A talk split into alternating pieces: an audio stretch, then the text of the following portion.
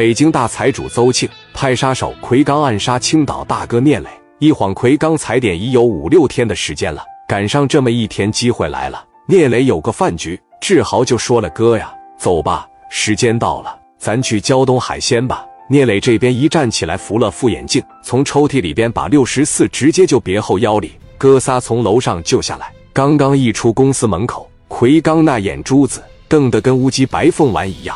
这他妈机会不就来了吗？怎么今天人这么少呢？这三个家伙干啥去呀？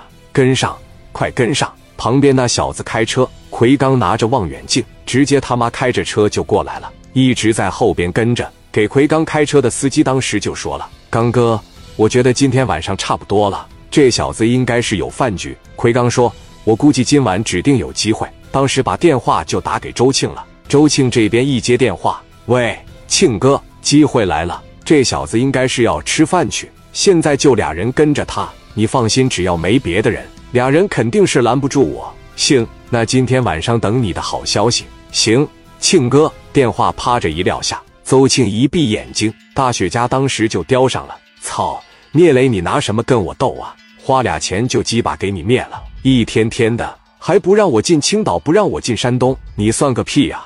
真拿自己当盘菜了。周青往这一躺，脸上洋溢着幸福的笑容。那你看，转眼间聂磊这边就来到胶东海鲜了，把车往这一停下，还哥仨奔楼上就去了。我操，给奎刚兴奋完了，摸了摸自个手里的家伙事。好，聂磊，你最好多吃点，一会我就送你上路。聂磊他们当时一上楼，来到二楼包房的时候，志豪当时拿着对讲机一摁：“大林哥，浩哥，都准备好了吗？”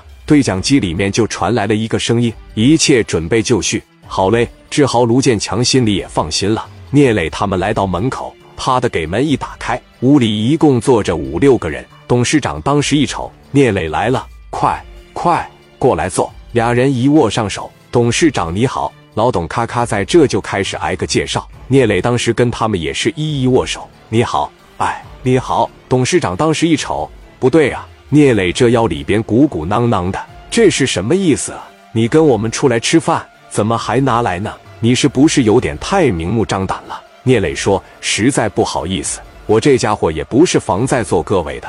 实话告诉你，我这两天摊上个事，随时都有可能横尸街头。咋的了？我不整工地吗？跟北京的一伙人发生冲突了。你看我这里面穿的啥？”聂磊西装一解开，小防弹背心护着。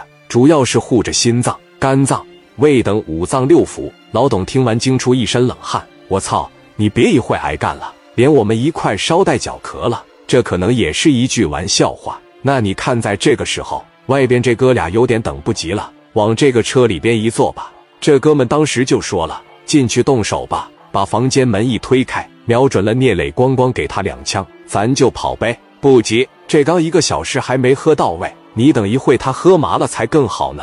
人只要喝醉了，动作就会迟钝，到时候我一枪爆头。你这样一会，我上去之后，你把车调过头来，把副驾驶的门给我打开。我办完事，飞速的窜到车上，你车别灭火。我上车之后一脚油，咱就回北京了。两人在这计划的可以说天衣无缝。时间也是又过了半拉小时，估计这公斤半斤酒已经下肚了。这个时候，奎刚从汽车的副驾驶下来。下意识的摸了摸已经上好堂的家伙事，大步流星的就开始往里边走，身上穿个西服，一看就像个老板。奎刚到前台打听了一下，说这个聂磊聂总在哪个房间？我是他朋友来赴约的啊，在二楼二零五吃饭呢。行，谢谢你了，小妹。奎刚上楼的时候高兴坏了。